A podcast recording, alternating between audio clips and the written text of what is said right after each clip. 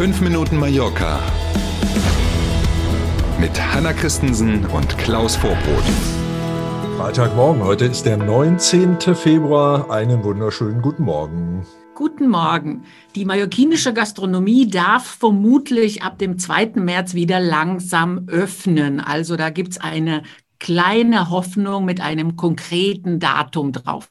Gar nicht schlecht. Alle freuen sich drauf, vor allen Dingen natürlich die Gastronomen. Es hat ein Treffen gegeben zwischen Vertretern der Regierung und äh, Branchenvertretern der Gastronomie. Da ist so eine Art Stufenplan besprochen worden. Heißt am 2. März zunächst die Außenplätze, also die Terrassen, wie wir das ja schon mal hatten.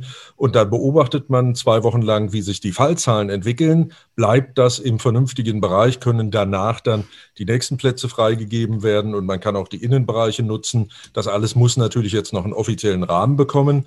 Aber alles, was man hört und liest, deutet darauf hin, dass am Wochenende die Regierung in diesem Sinne entscheiden wird. Und dann könnte das ab 2. März so gelten. Wir drücken die Daumen.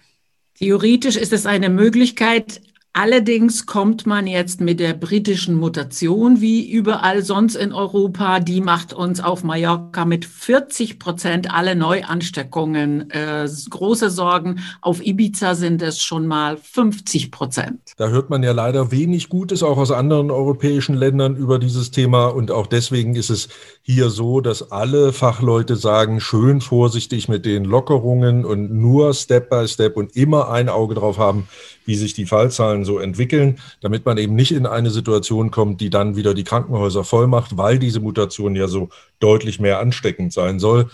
Während in Deutschland ja plötzlich von einer Inzidenz von 35 gesprochen wird, als das Maß der Dinge zum Öffnen, ähm, reden hier einige Experten sogar davon, dass wir dauerhaft unter eine 25er Inzidenz müssten, damit man dann auch im Sommer einigermaßen vernünftig eine Reisesaison sichern kann.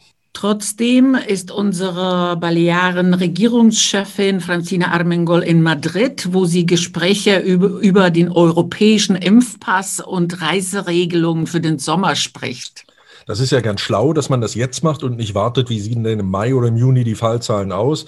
Auf der einen Seite geht es um eine Vereinbarung, die sie gern hätte, die dann innerhalb der ganzen Europäischen Union oder mindestens eben des Schengen-Raums gilt. Auf der anderen Seite brauchen wir eine für die ja nicht mehr zur EU gehörenden Briten, also eine bilaterale Vereinbarung zwischen Madrid und äh, London, die dann eben für den Reiseverkehr aus Großbritannien zum Beispiel hier auf die Balearen gelten soll. Mal schauen, was sie hinbekommen hat. Und dann plötzlich mittendrin kommt Costa Kreuzfahrten und soll ab Ende März wieder starten. Das ist wieder so eine Nachricht plötzlich wie das mit dem ersten internationalen Kongress äh, Mitte Juni in Palma geplant. Also das sind so widersprüchliche Richtungen. Ne? Alles kommt irgendwie auf einmal. Optimismus ist die Überschrift, hoffentlich. Ne? Ähm, und ja, das ist tatsächlich so. Der Costa-Konzern ähm, hat also gesagt, dass es mit den Kreuzfahrten Ende März in Summe im Mittelmeer wieder losgehen soll, was die Costa-Schiffe angeht. Und in dem Zusammenhang plant man dann eben auch ab Anfang Mai wieder den Hafen von Palma de Mallorca anlaufen zu können. Was dazu jetzt noch fehlt, ist ein offizielles Statement der Verantwortlichen auf der einen Seite der Politik und auf der anderen Seite natürlich der Hafenbehörde. Das gilt ja dann vermutlich nicht nur für Palma, sondern für mehrere oder alle spanischen Häfen. Äh, dazu haben wir jetzt noch nichts gehört. Also im Moment eine einseitige Erklärung von Costa Daumen drücken, dass sie recht behalten. In die Richtung geht auch die neue europaweite Umfrage im Auftrag der European Travel Commission.